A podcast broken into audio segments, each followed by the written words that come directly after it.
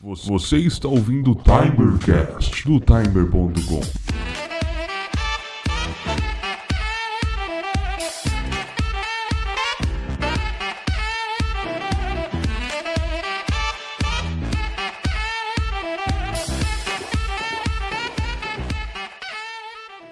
Olá, tudo bem, tudo bom? Como vai? Seja bem-vindo ou bem-vinda ao primeiro Timercast de verdade. Esse é o episódio número 2 e eu sou o Lucas Maia e estou aqui com o ilustre Dante, do canal Dante, Dante Joga, do YouTube. Eu faço alguns videozinhos aí, uns de opinião, outros de gameplay. É, eu acho que se vocês não me conhecem, agora vocês vão conhecer um pouco melhor. Queria agradecer ao Lucas aí pelo, pelo convite, cara. Tô muito honrado de estar aqui no podcast, mano.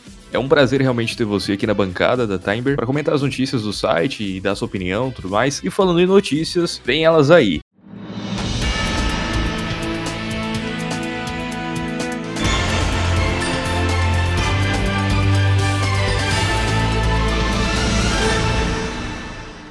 E no episódio de hoje vamos comentar sobre o coronavírus afetando filmes, computadores quânticos dobrando sua potência ainda mais, a NASA voltando a recrutar astronautas depois de quatro anos com promessas de exploração espacial. E Uncharted da, da esperança de ser o primeiro filme baseado em jogo de ação que pode dar certo. E muito mais você vê aqui no Timercast. Bem, o coronavírus, ele tem afetado a economia como um todo, né? Várias empresas por aí têm vários prejuízos sendo causados dessa doença que está se alastrando pelo mundo. E não seria diferente com os filmes, né? O filme 007, Sem Tempo Pra Morrer, ou No Time to Die, em inglês, foi adiado para novembro, dia 25, próximo dia de ação de graças. Ele originalmente seria lançado agora, no próximo mês, mas por uma decisão mais de, de mercado, eles resolveram adiar muito o filme para que as bilheterias tanto no cinema mundial, não fossem afetadas e que provavelmente seriam, porque tá todo mundo em alerta, ninguém quer ficar em espaço fechado. Sim, e hoje a maioria das notícias agora, ultimamente, as últimas que estão saindo, é que muitas, como você anunciou aqui, né, muitos eventos estão sendo cancelados, cara. Uhum. É, filmes, e não só eventos corriqueiros, assim, né, como shows, filmes, mas também lugares de pontos turísticos importantes, eles estão sendo fechados, inclusive afetando a economia turística, assim, né, dos países que se baseiam nessa, nesse tipo de economia. Então isso afeta o próprio local, né, de turismo, isso afeta os hotéis, né, o serviço de hotelaria, que depende muito do turismo da região. Então, por isso que eu acho que está afetando tanto a economia dessa forma, porque ele mexe com o mundo inteiro e como o mundo inteiro funciona, né? Se você proíbe que as pessoas, posso dizer, percorrem o mundo, então com certeza isso vai, vai afetar a economia. Cara, e o 007, muito do, do público dele é na China. O mercado chinês é gigantesco na questão de ir ao cinema. A galera adora. E eles já estavam prevendo que provavelmente se lançassem agora no próximo mês, a bilheteria seria muito baixa. Seria muito baixa. Por conta do que os chineses estão em alerta máximo, não querem estar em locais fechados com outras pessoas. Então, óbvio que ah, os cinemas não estariam lotados para ver 007. Então eles estão adiando para dia 25 de novembro, que é próximo ao dia de ação de graças nos, nos Estados Unidos, para lançar mundialmente. Primeiramente ele será lançado no Reino Unido, é um pouco antes, e depois dia 25 de novembro será lançado no mundo inteiro. É, será que até lá vai ter resolvido o grau de coronavírus, né? É, eles esperam que sim, né? Pela, sim, pela data. Sim. Eles botaram para a data mais longe possível. É impossível eles botarem para dezembro, porque dezembro tem muitos. É, eles viram pelo mercado que em dezembro já tem muitos filmes para serem lançados já estão. Já, já tem data.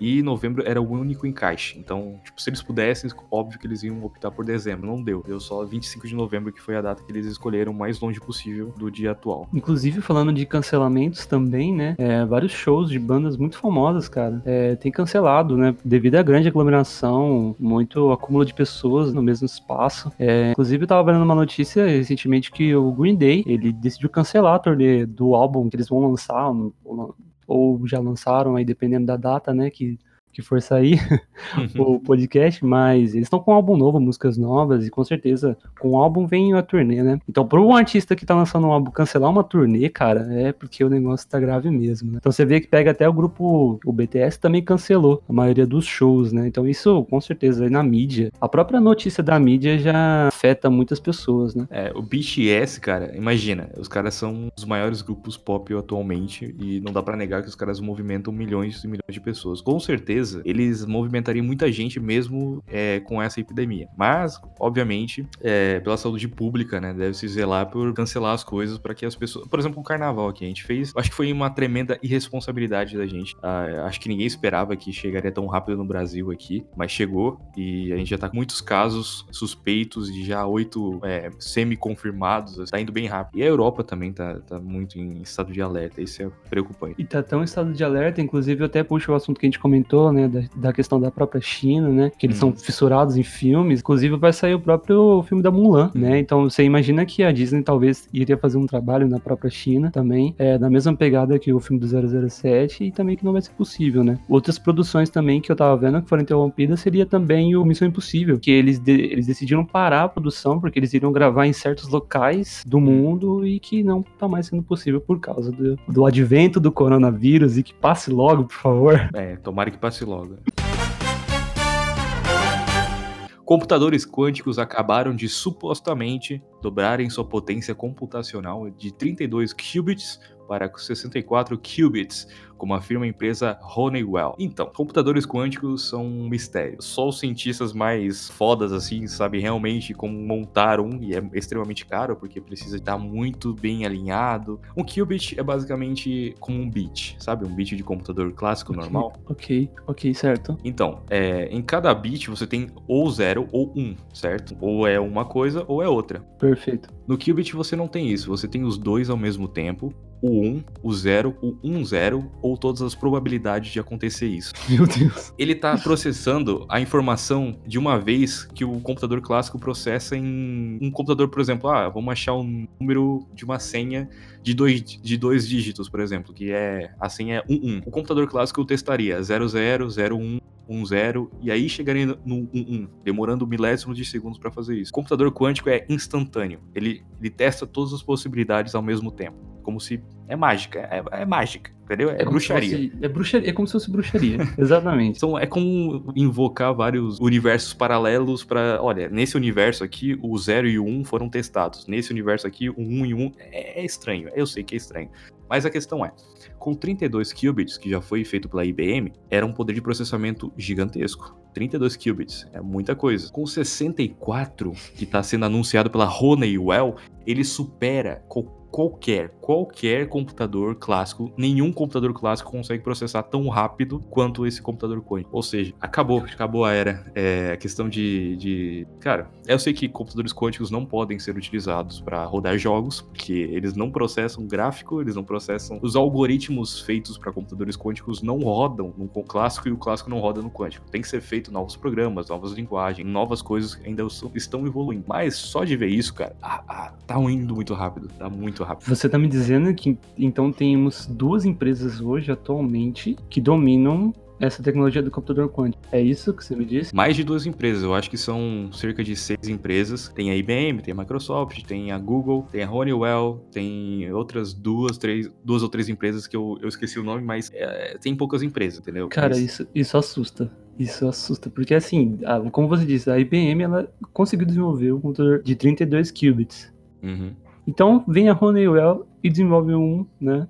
Tem um projeto, não sei se realmente conseguiram fazer isso, É. mas de 64 qubits. Que ok. é, é o É uma dobro. corrida de computadores quânticos. Exatamente. E não só isso, mas essa empresa, a Honeywell, ela está aliada a uma outra empresa que projeta programas quânticos para rodar no computador. Ou seja, elas têm eles têm parceria com a Microsoft e com outra empresa ali que está citada no nosso post para desenvolver algoritmos quânticos para rodarem nesse computador. Ou seja, sabe quando um cientista quer descobrir se uma proteína eh, vai funcionar bem ou se uma substância química vai reagir dessa forma ou de outra forma que demora, sei lá, um ano para rodar num computador normal? Nesse computador quântico roda em um minuto, dois. Meu Deus, cara. Ele, ele processa muito mais rápido essas coisas. Claro que ele não serve pra você, por exemplo, rodar seu Crysis no Ultra, entendeu? Não, não. Com certeza esse computador tá fora de uso doméstico, né? É empresarial completamente. Completa... E científico, né? Pesquisa científica, Claro. né? É questão de, de vacina, de proteína, de qualquer coisa que você for testar no meio físico ou químico, você consegue testar com um computador quântico. Então ele é basicamente um. Até então, ele está sendo projetado para ser uma plataforma de calcular possibilidades. Exatamente. Possibilidades numéricas e é Cara, isso. isso, isso é muito promissor, mas também é um pouco assustador, você não acha? Pois é, né? Ah, Isso e- dá preceitos para diversas e diversas coisas. Olha, tem um, um papo rolando aí de que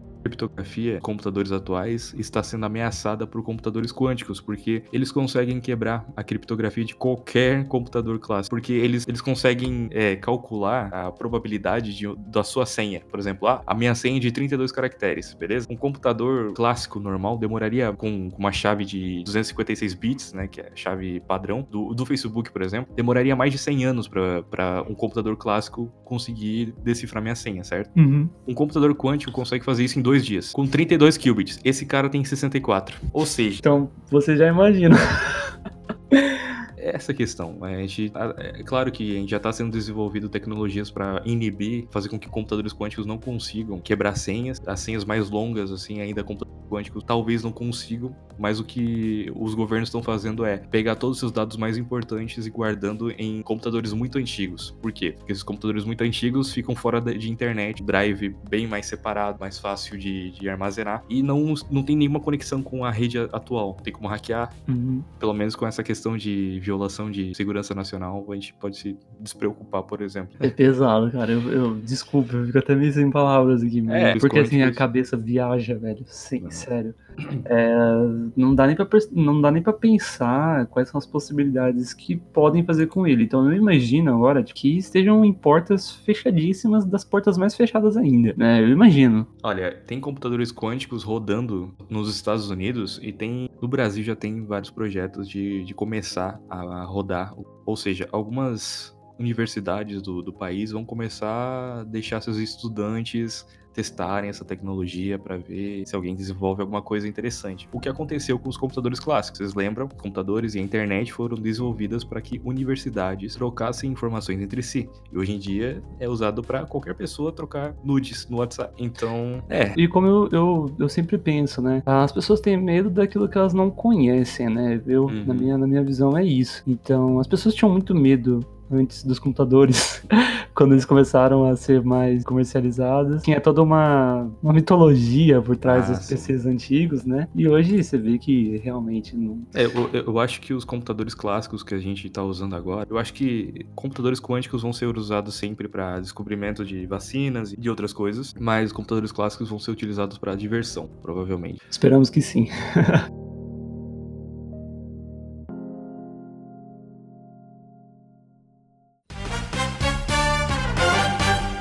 A NASA começou uma busca por candidatos para serem os novos astronautas. A data para se inscrever para essa incrível vaga vai até dia 31 de março, mas o tempo não é seu maior inimigo, e sim as exigências da NASA, que são absurdas. Quer dizer, para ser um astronauta você precisa ter muito preparo, então não é tão absurdo assim. Para ser um astronauta você precisa estar cursando doutorado em medicina ou alguma coisa relacionada a piloto de avião ou piloto de algum tipo bem específico. Tem uma carta lá, tem, tem que ter uma certificação específica para entrar né, nesse concurso dessa vaga. Também tem que ter mais de mil horas de voo é, de experiência e dois anos de experiência de trabalho progressivamente responsável. E também precisa passar por um voo espacial de longa duração, que é bem difícil, né? As pessoas que vão participar realmente são as pessoas que dedicaram suas vidas inteiras a serem os astronautas. Né? Os perfeitos astronautas, né? Porque aí você Exatamente. pensa assim, cara, pra conseguir, né, passar por todas essas especificações, hum, eu chuto que uns 50 anos ou mais. Cara, é difícil, hein? Na verdade, acho que a maioria das crianças tinha na cabeça que, Não lá pelos 10, 9 anos, pô, quero ser astronauta. Uhum. Cara, e a galera pensa, não, mas pro espaço, pela NASA. Não, não necessariamente. Tá. A empresa de Elon Musk, a SpaceX manda foguetes praticamente mensalmente pra, pela NASA, só que eles são uma empresa terceirizada. Então, se você não conseguiu pela NASA, tenta a SpaceX. Com certeza o Elon Musk vai olhar o seu currículo com carinho. Mas enfim, astronauta, cara, é, um, é uma carreira tão complicada, cara. Qualquer mínimo erro no espaço, você pode, sabe? Imagino, lembra nos anos awesome. 70, 80, que a galera comentava, nossa, estamos prontos pra ir pra, pro espaço e tudo mais. A gente não tinha nem ideia do, da radiação que as pessoas recebiam. Hoje em dia a gente tem estação espacial em volta da Terra. Parece aquela, aquele desenho dos Liga da Justiça, uma estação espacial. É uma estação espacial, na verdade. E eu fico pensando, cara, como é que constrói um bagulho no espaço? Que é o espaço. É o espaço, exatamente. Ou você tira pronto da Terra e joga no espaço, ou não sei. E a NASA ainda tem promessas de, de exploração lunar e marciana. Ou seja, quem sabe nos próximos 15 ou 20 anos a gente esteja falando em exploração para morar em Marte. Eu acho que não, acho que vai demorar mais uns 40 ou 50 anos aí, mas estamos na esperança, né? Cara, eu acho que é uma tendência em buscar né, moradias ou Uhum. instalações, explorar a capacidade do planeta, se ele é habitável ou não. né? E, cara, deixa eu te perguntar, essa, essa, essa busca pela NASA, ela envolve, tipo, eu sei que existe diversas especificações, mas ela basicamente abre a possibilidade para qualquer um, não, não digo qualquer um, você me entende, né? Uhum. Mas qualquer pessoa que cumprir esses, essas especificações poder entrar nessa lista. Então, Hum. mas é como se, seria como se fosse um teste. É só norte-americanos pra, pra NASA, infelizmente. Cara, eu fico com medo dessas coisas porque parece que querem enviar pessoas como testes para Hum. poder enviar para alguma decisão dela particular, assim, interna. É esquisito. Um tempo atrás, uns anos atrás, eu li uma jovem de sobre garotas de 13 anos, garotas de 17, estão fazendo treinamento pela NASA e, cara, é muito estranho, porque elas são crianças. Como é, se os pais deixaram, se a NASA ofereceu, mas eles pegam gente muito nova. E agora eles querem pegar mais velhos. Então, tu tem que ter um treinamento, um pós-doutorado, tem que ter mil horas de voo. O que eu acho mais justo. Eu, na minha cabeça, eu acho, eu acho muito absurdo a NASA fazer uma interferência na vida de uma criança assim. Quando eu era criança, eu só queria saber de assistir desenho. E desenhar. Pois é. Não, 13 anos, imagina. Eu- E olha, eu acabei de tô lendo a matéria aqui. A preparação dessa menina de 13 anos foi desde os 3 anos de idade, ou seja, 10 anos de treinamento. E- Nossa, você imagina? Ela deve ter ganhado brinquedinhos da NASA já. Falando Olha, assim, filhinha, é. olha, presta atenção, esse vai ser o seu futuro. O nome dela é Alissa. Ela foi alfabetizada em quatro línguas, mas o que destaca a Alissa é um sonho de ir a Marte. Ou seja, ela ia para, ela vai pra Marte desde os 3 anos de idade que ela tá sendo treinada. Imagina isso. A galera reclama de, de pressão de concursinho, de, de vestibular. Cara, essa mina, com 3 anos de idade, os pais viraram pra ela e falaram: olha, você vai pra Marte. Ela já tava predestinada a ir pra É. Marte. Sem ela saber, né? Né? 3 anos de idade não tem consciência, entendeu? Cara, é muito estranho isso. Não me desce muito bem. Mas enfim, eu acho que hoje, se a gente leva em consideração aos avanços tecnológicos, né, e o em comparação a décadas passadas, eu acho que é muito seguro e sim é, fazer essa jornada, né, e tentar por algum motivo científico aparente ou experimental, é, tentar concluir aí essa essa vaga, né, de ir pro espaço. Eu acho muito seguro se a gente comparar décadas passadas, sabe? Ah, Porque com certeza. era uma coisa muito mais prototipada, né? Na minha cabeça, na minha visão. É porque assim, dá pra. a gente- assim, a gente sabia a- as coisas básicas, tipo o tamanho da Lua, a gente sabia a órbita da Lua e da Terra, a gente sabia o quanto de, de combustível a gente ia ter que queimar, chegar lá. Mas você viver essa, essa experiência na pele, cara, é completamente diferente. Certeza que não dá pra botar num papel e falar, olha, você vai viver isso aqui, isso aqui, isso aqui e vai dar tudo certo. Apolo, Apolo 13 não deu certo totalmente. Eles quase morreram no espaço. Foi uma coisa complicada, entendeu? Eu acho assim, quando a gente criança, a gente tem muitos sonhos. Inclusive, um deles pode até você querer ser um astronauta. Só que aí vai chegar um momento da sua vida, você tá estudando história, e você vai ver aqueles videozinhos antigos, né? Filmados ali de VHS, de vários Ah. foguetes explodindo. Caramba, é, acontece bastante. E, e aí você descarta na hora. É, é complicado. Muitos foguetes, é, mísseis são lançados, foguetes são e explodem no ar, cara. Isso acontece. Então, um erro de cálculo, cara, e você queima. E é isso. Enfim, esse assunto é realmente muito complicado. Mas mexe com um sentimento de, pô, eu queria ser muito importante, assim, mas olhando pra minha vida, eu falo, cara, será? Acho que não, hein? Acho que não. Deixa a galera que entende, a galera que estudou engenharia desde os dois anos de idade, deixa a galera lá. É, deixa a garota que foi predestinada aí pra, pra Marte desde o começo da sua vida. Deixa Cara, eu- ela preencher essa vaga Ó, por isso, você. isso aqui é uma teoria muito minha, assim, que é é uma teoria que não é provada. Mas eu acho que essa galera que, que essa, essa menina de 3 anos aí, com certeza deve ter sido alterada geneticamente, cara. Porque hoje em dia é comum, a galera fala, olha, alterei isso aqui geneticamente, um alimento, papapá. Um humano, cara, com certeza deve ter alterado, deve uma mexidinha aqui no genoma aqui pra ela ser mais, mais resistente a alguma coisa, que fosse melhor no espaço. Cara, eu- é muito ficção científica, mas é muito provável que isso tenha acontecido realmente. E eu tenho uma teoria da sua teoria. Você sabe que o Elon Musk vai ter um, um bebê, né? Vai ter um Ah, filho. Eu uso a sua teoria na teoria do filho do Elon Musk. Vai ver o filho do Elon Musk, na verdade, é um clone. muito Ai, bom, muito bom. Então, o filme de Uncharted recentemente anunciou Antônio Bandeiras no elenco, o nosso famoso, o famoso Zorro, né? Justiceiro dos mais humildes. Cara, meu pai assistia esse filme direto, isso aí. O Zorro era muito, era muito, muito foda. O primeiro super-herói que não tinha poderes, mas ele tinha uma espada e habilidade. cara. Ele era, um- ele era tipo um Batman do México. É, exatamente. Em vez do símbolo dele ser um morcego, era um Z de Zorro. Mas enfim, um filme Uncharted, é, que é um jogo da Naughty Dog, publicado pela Sony, agora vai ter um filme da Sony do filme. Ou seja, a gente sabe o que acontece com um filme de jogo, né? Geralmente ou é ruim ou é mediano. Eu vi Sonic, achei incrível. Eu vi Pikachu, achei incrível. É. Eu vi Mario no YouTube, é, o filme do Mario, achei horrível. Assim, eu acho que eh, os conceitos de filmes de jogos estão tentando, né, ser modificados. Uhum. né? Isso é bom. Então, me dá esperanças. Cara, e por ele ser um filme mais de ação, assim, de aventura, meio estilo Tomb Raider, que até que deu certo, eu- os filmes do Tomb Raider. O primeiro, assim, a galera fala mal, mas eu ainda tenho. Eu gosto um pouco, sabe? O Tron, o Legado, não sei se você chegou a ver o, filme. Nossa, eu amo Tron. Tron Eu é muito bom, Nossa, cara. é Uma adaptação da, da Disney excelente. Ah, mas tem gente que fala, ah, mas é meio tosco, tal, tal, tal. Cara, é excelente. Cara, a atriz Olivia Wilde, ela Sim. foi excelente. E também o, o ator lá que eu esqueci, que é muito genérico. Ele é muito Certo. genérico, né, cara? Ele parece muito. Ele é o perfeito protagonista dos anos 80. As coisas são explicadas pra nós através dele, porque ele não sabe o que tá acontecendo. Ele foi teleportado e agora tem que lutar contra o cara que parece o pai dele, mas na verdade é o Zeus. Cara, é excelente esse filme. É basicamente o dono do server. É, o ADM do server. Tá, enfim, eu espero muito desse filme do Uncharted aí, porque, cara, tem Antônio Bandeiras. É só, só faz, entendeu? Deixa o Antônio Bandeiras aí, fazer o papel dele. Cara, você sabe quem foi confirmado pra fazer o Drake? Ah, eu acho que ainda não confirmaram, né? Mas estão contando o, o ator que fez o Homem-Aranha. Hum, ou Tobey Maguire? Não esse. Eu acho que seria excelente com ele, mas não é esse. é o novo. O novo Homem-Aranha? Ah, O tá. novo pra mim só existe o Tobey Maguire, porque ele é o, O, emo, resto né? é tudo modinha. Não, mas o novo é muito bom também. ó. É Tom. Holland. É isso. Então, voltando, voltando, voltando. Então, parece, né? Então, bo- boatos aí de Hollywood que Tom Holland tá super cotado pra fazer é, Uncharted, o filme do Uncharted, né? Ele que estreou recentemente aí na Marvel com o Homem-Aranha. Hum. E também é um ator aí, se você for pegar pra ver, do cast de elenco da, da própria Sony. É, a Sony produziu junto com a Naughty Dog o jogo Uncharted. Óbvio que a Sony vai, né, lançar o filme também. Então, é. Tá tudo em casa, tá tudo em casa.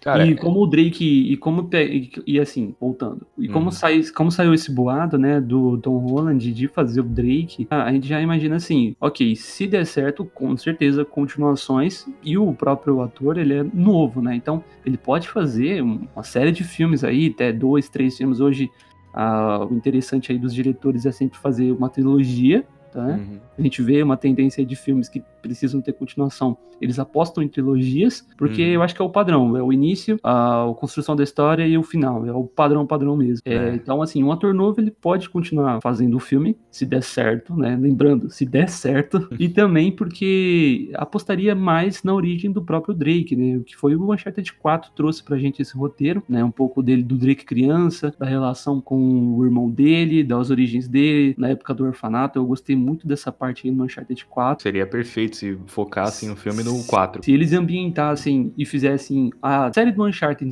de jogos, né? Ao contrário, Uhum. que partiria da, da premissa assim, ó, esse é o Drake, ele é desse jeito porque ele era assim, e aí os próximos filmes explorar mais o universo do, do próprio Uncharted, com a própria, própria mitologia dele e as histórias, né, envolvendo sempre a ficção e a história. Eu gosto do Uncharted porque ele traz a história, mas ele também coloca a ficção junto, isso é muito interessante. Então, assim... É super cotado o Tom Holland pro papel e é uma boa escolha, realmente. É, eu só fico um pouco com medo, porque teve um hype muito parecido dos assassinos. Que, cara, é um filme ok, mediano. Mas a, Mediano.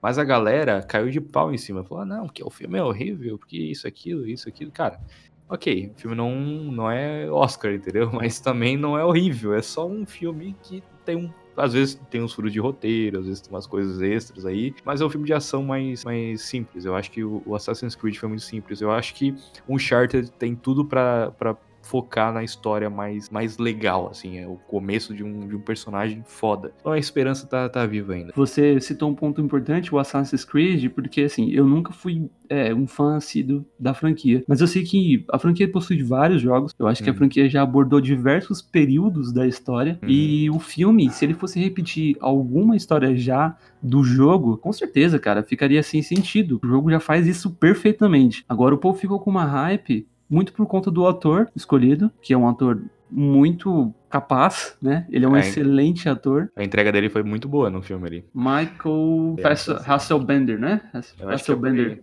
Michael Fassbender. Então, o ator que fez foi o Michael Fassbender e ele possui. Ele é um ótimo ator, excelente ator. Eu acho que por conta dele, o filme, pra mim, foi muito bom, sabe? Não foi o excelente filme, não foi o melhor filme de jogos, mas o filme é ok, como nem você falou, ele é mediano, né? Sim. E analisando os últimos filmes sobre games, eu acho que o pessoal. E até sobre heróis também, né? A gente pega num, num- num período obscuro, um período sombrio em que filmes de cultura pop, geek, nerd em geral eram horríveis. Você pega É. filmes de super-heróis antigos, eram péssimos. Não tinha sequer uma noção, uma continuidade, uma, uma lógica por si. E também de games, cara, nem se fala. Mas a gente vê que a aceitação da, dos próprios caras de terno da, de Hollywood fala: não, pera, a gente Vamos pode investir." fazer muito mais dinheiro se a gente fizer a coisa certa, né? Tentar fazer a coisa certa. Até porque É. quem vai assistir são os fãs. E qual que é a pegada do cinema? É você. Do cinema, quando ele puxa um ponto que já tá muito em, é, fixo ali, já é um grande sucesso em outras mídias que não é o próprio cinema, né? Não, não é a própria telona. Respeitar a pessoa que sempre gostou, que é muito fã dessa franquia, que já é enorme, traz bilhões e bilhões de lucro por outras empresas,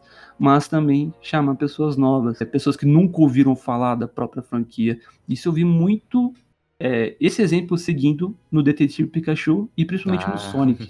Pois é. Né? Talvez O- seja uma, uma estratégia de jogar safe, né? Apostar no mais seguro, não não ousar, né? É, não, não ousar muito. muito, mas tem alguns filmes que tentam ir nessa faixa de jogar tão safe que pra mim não deram certo, que nem o próprio o último filme do Hitman, Nossa, eu horri- não nossa. gostei e eles pegaram um ator que é a cara do Hitman, cara, não é Pois é. você for olhar pra aquele cara e falar assim, ó, nada a ver com o Hitman. E teve o último filme também do Tomb Raider, né, que foi Cara.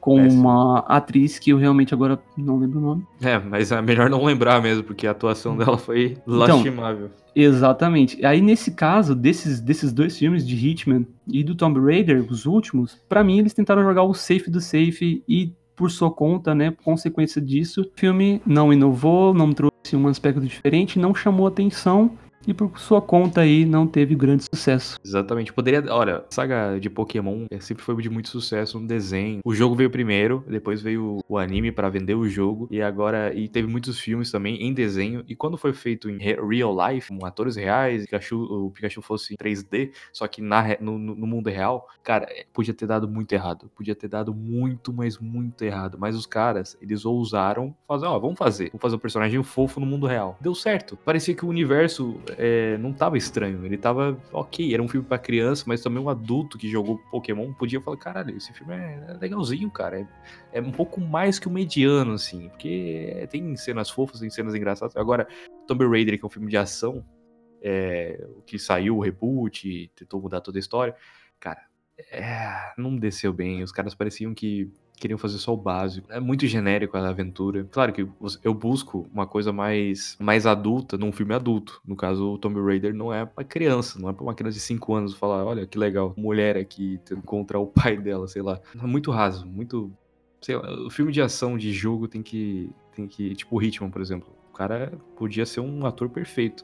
Mas o roteiro parece que foi tão desleixado, tão falta de criatividade que. Ah, deixar assim, a galera que joga Hitman vai querer ver. É só isso. Você falou tudo, exatamente. E só complementando aqui o que você disse, eu achei muito legal o seu comentário do, do Pokémon. Eu acho que se, eu, eu concordo plenamente. E eu acrescento que esse filme do Pokémon misturando um universo que parece ser real, apostando um pouco mais no realismo, ele é uma coisa que nunca foi vista antes, né, pela série principal. Então a Pokémon Company nunca buscou esse estilo em Pokémon.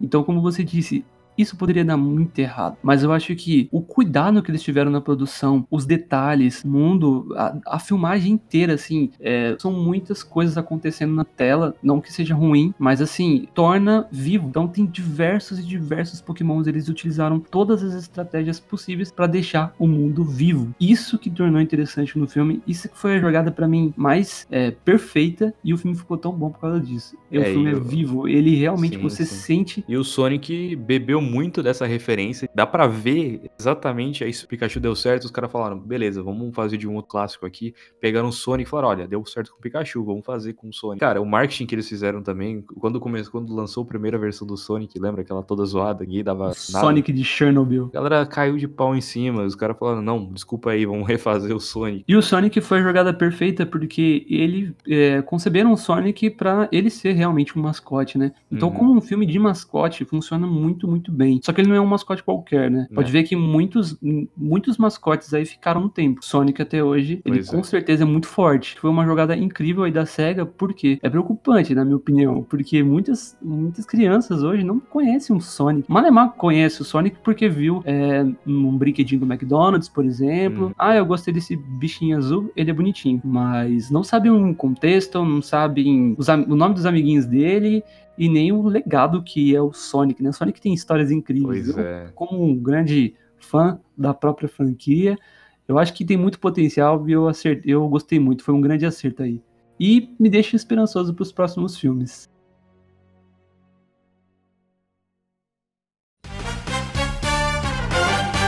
E agora, é, agora não, né? No começo da semana passada foi anunciado que Macaulay Culkin, famoso criança do Esqueceram de Mim, vai estrear na décima temporada de American Horror Story. Ainda não foi definido o personagem exatamente que ele vai interpretar, mas nem o enredo tá totalmente sob sigilo por enquanto. Mas, cara, é um, é meio, eu tô confuso com isso. É legal, mas eu não sei. Eu fico preocupado com a atuação do Macaulay Culkin aí. Imagina, cara, imagina ele num set. Meu eu sei que ele Deus. teve diversos problemas aí pessoais, né? Sim, Envolvimento sim. com drogas e tal. Mas imagina ele no set. Eu acho que o, o diretor pega e fala assim, ó, vamos botar Macaulay Culkin. Ele vai Uhum. fazer a cena dele. Se ele quiser improvisar, eu só vou deixar a câmera ligada. É American Horror Story, filho. É, cara, que lá nada faz sentido. É, é um medo psicológico, é um medo mais. Tem uma trama legal que você começa a se envolver, mas, cara, American Horror Story. Macaulay Culkin é uma figura inocente quando era criança. Aí ele se envolveu com esse mundo das drogas, conseguiu voltar, se recuperou e agora tá tendo essa oportunidade no papel da décima temporada de American Horror Story. Eu imagino que ele deve estar, tipo, cara, eu vou ter que atuar de novo, porque faz muitos anos que ninguém vê ele em nenhuma série, nenhum filme. Faz, assim, ninguém mais contratou ele pra nada. E agora ele vai ter essa oportunidade. Imagina, o- assim, a ansiedade de todo mundo querendo ver e, ele tentando fazer. Eu vou ver a décima temporada, só, só isso. Eu tenho uma teoria aqui que isso me lembra muito, cara. É, quando você pega artistas, né? Ou ex-artistas que já que, que voltaram, tiveram um grande comeback aí, na, tanto nas telonas quanto nas telinhas. Sim. É, foi, foi uma coisa que me, é uma coisa que impressiona, uma coisa que choca e que realmente traz comentários, né? Que nem, por exemplo, eu lembrei de uma coisa agora. Quando eu tava assistindo o Oscar, ah, quem apareceu pra, a- é, apresentar o prêmio foi ninguém mais, ninguém menos do que Sheila Buff. Pra mim, ele tinha sumido da mídia, ele tinha ficado louco de vez e ele nunca mais, ele mesmo comentou que ele nunca mais ia participar desse meio nojento que era Hollywood. E ele tava lá em cima do Sheila Oscar. Buff? Shia, Hum. Shia LaBeouf. O cara fez Transformers, ele fez os primeiros Transformers, ele fez outros filmes da Disney também, é um criança da Disney. Ah, entendi. Shia LaBeouf. Shia LaBeouf. Ah, ah, aquele cara que é muito engraçado do primeiro Transformers junto com a lá, Megan Fox. Megan Fox. Isso, Cara. ele, o, Shia, o Shia LaBeouf ele fez aí os, os primeiros Transformers com a Megan Fox, né? Então, é, essa foi a época que ele fez também até o próprio Indiana Jones, ele fez também Indiana uma Jones. participação Ah, o no filho dele, Indiana né? Jones, exatamente. O cara, o cara era cotado pra continuar Indiana Exatamente. Jones, cara. E ele ficou louco, ele perdeu aí a noção de muitas coisas e disse que nunca mais ia voltar pra mídia. E recentemente ele apareceu no Oscar pra entregar o prêmio, né, de alguma categoria. Caramba. Então que isso legal. choca bastante, né? Me lembra, assim, questão mais de série, trazendo mais pra série que seria esse assunto, né? Da própria Macaulay Culkin com American Horror Story. Me lembra quando a Miley Cyrus, né? Hum. Apareceu no Black Mirror, num episódio Meu do Black Deus, Mirror. verdade. E se você comparar aquele episódio do Black Mirror, você identifica alguns pontos que remetem à carreira da Miley Cyrus, sabe? É uma, é realmente, se você analisar aquele episódio, você vê uma crítica dos é, cantores e artistas que estão aí no meio, né? É que todo mundo quer alguma coisa mais pop, mais feliz, e ela queria mais dela. Então você vê que, é, inclusive, ela meio que, ela quebrou muitos padrões, né? Miley Uhum. Cyrus quebrou muitos padrões, ela mudou, teve que mudar totalmente a aparência dela como Ela era, ela era muito a menininha da Disney, né? Tipo, Disney. Exatamente. Ela teve que mudar drasticamente. Muita gente gostou, mas muita, Uhum. muita gente também não gostou. Porém, o, o outro disco dela, depois desse, desse disco que ela lançou, foi é, Miley Cyrus e seus amigos imaginários, alguma coisa do Hum, tipo. Eu não lembro agora o, Aham. o nome do disco, mas foi, uma, foi um disco totalmente experimental. E que ela disse numa entrevista que aquele disco era exatamente ela naquele momento. Então o artista ele se representou ali.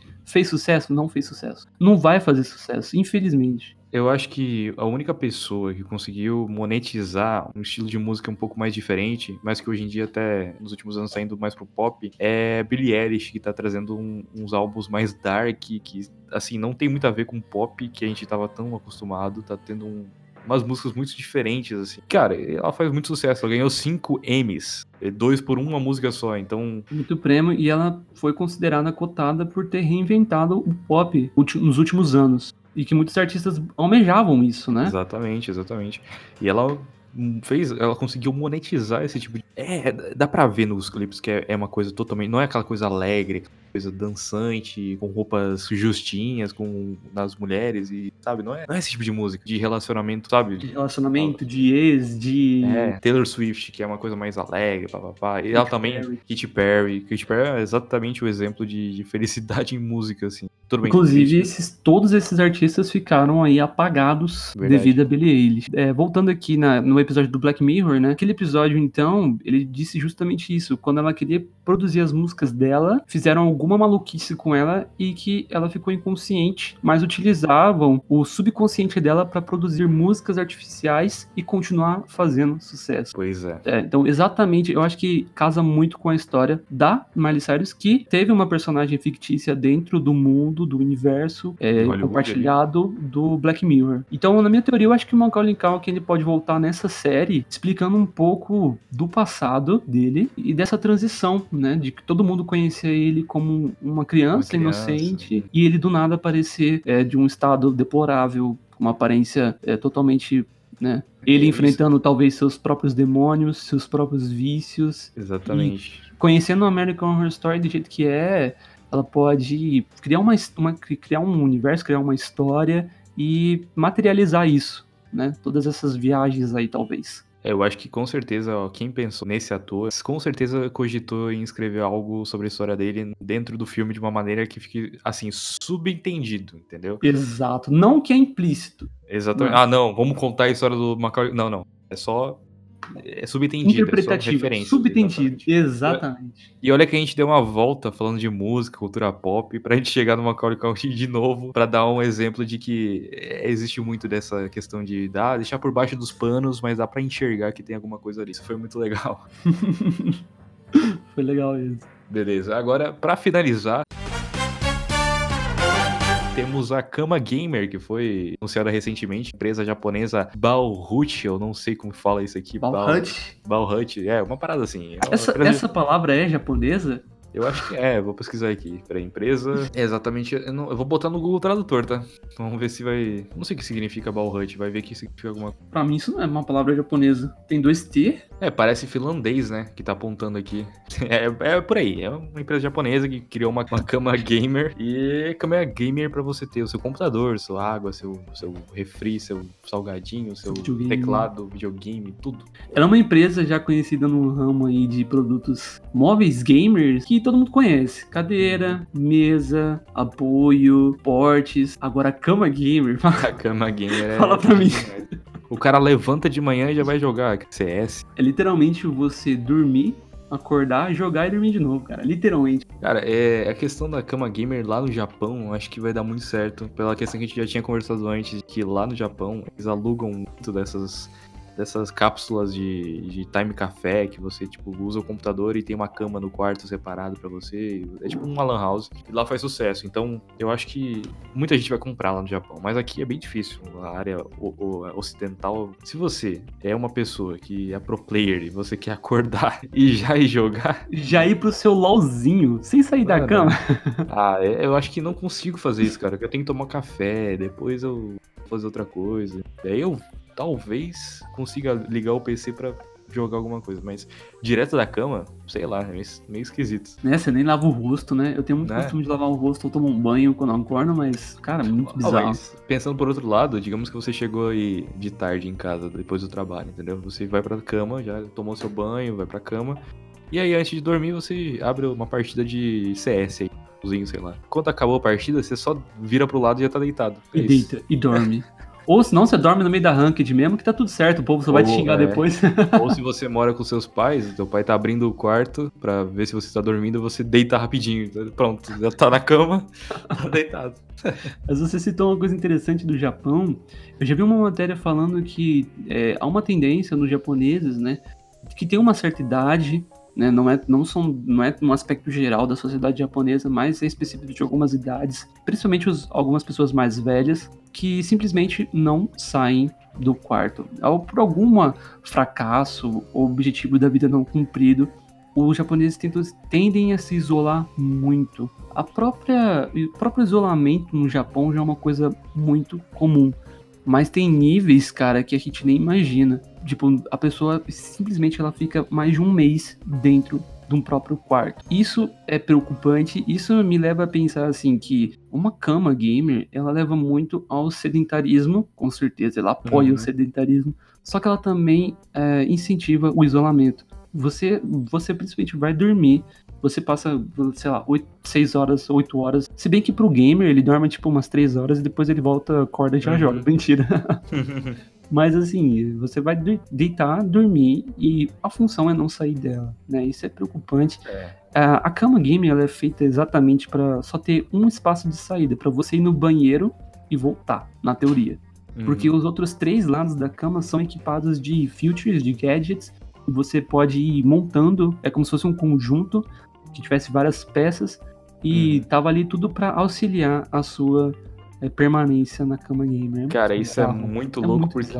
É, é, pensa assim, antigamente, antigamente uns 30 anos atrás, você não via quartos com TV, porque TV era caro, não é fácil de adquirir 30 anos atrás, 40 anos atrás.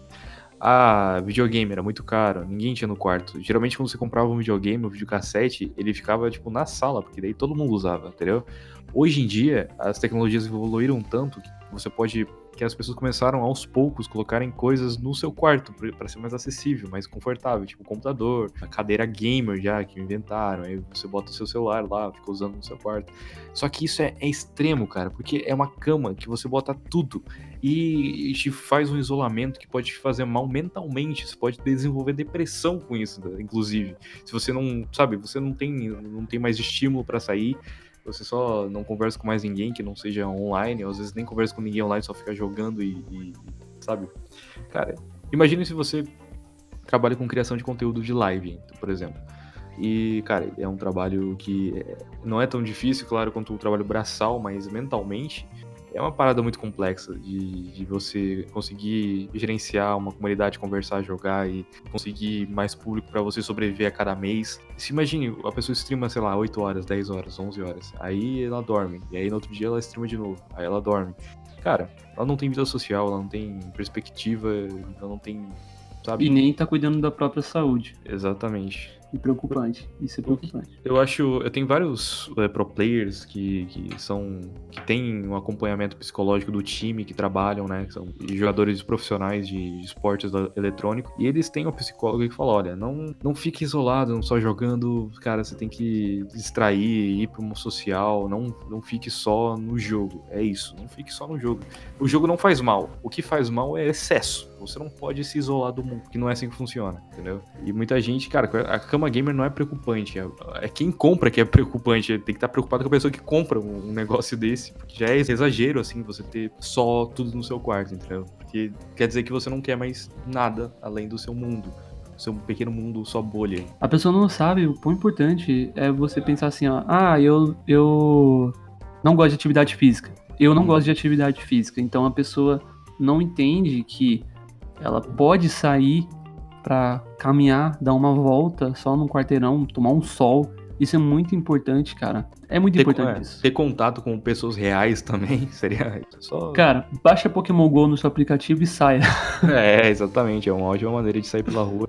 Encontra outras pessoas caçam pokémons também. Então, acho que foi essas as notícias principais dessa semana. É, teve bastante coisa até pra gente comentar. Provavelmente vai ser um podcast é, um tanto grandinho. Mas enfim, acho que a mensagem da última notícia que a gente comentou é importante. Se cuide. Sobre o Uncharted ainda tem esperanças. Sobre a NASA, eu não tenho esperanças de conseguir a vaga. Muito menos eu. É, e o coronavírus é triste, cara, que tá tendo tanto impacto. Mas é isso aí. Tem alguma coisa a comentar, é, Dante? Queria primeiramente agradecer o convite. Estou muito feliz de estar participando do podcast. É, foi muito interessante essa atualizada geral que a gente passou aqui. Eu acho que a gente conseguiu informar, conseguiu trazer dicas e conseguiu deixar vocês atualizados, né? Isso é o mais importante. Sempre acrescentar, sempre ter alguma coisa para é, relevante para ser falado, né? Enquanto a gente estiver fazendo isso, cara, eu acho que é excelente. Então, eu queria agradecer muito aí pela oportunidade e e é isso aí. Espero que vocês tenham curtido, né? Espero que vocês tenham gostado. É isso aí. Então, se vocês quiserem, pode seguir a gente no Twitter. Também temos um canal no YouTube que tá com o link na descrição. Estamos no Spotify, no iTunes. Então, se você tem iPhone ou Android, está brigando para saber se tem o, o Timercast, tem nos dois. Então, pode só procurar lá, Timercast. Estamos em todas as plataformas. E é isso por hoje. Todos os posts que a gente comentou aqui, todos eles, sem exceção, tem link na descrição do podcast para o site da Timer ou dar uma olhada, quiser se aprofundar sobre algum assunto assunto. E é isso. Muito obrigado por ter acompanhado o podcast até aqui, por ser essa pessoa especial. E nos vemos no próximo episódio. Tchau!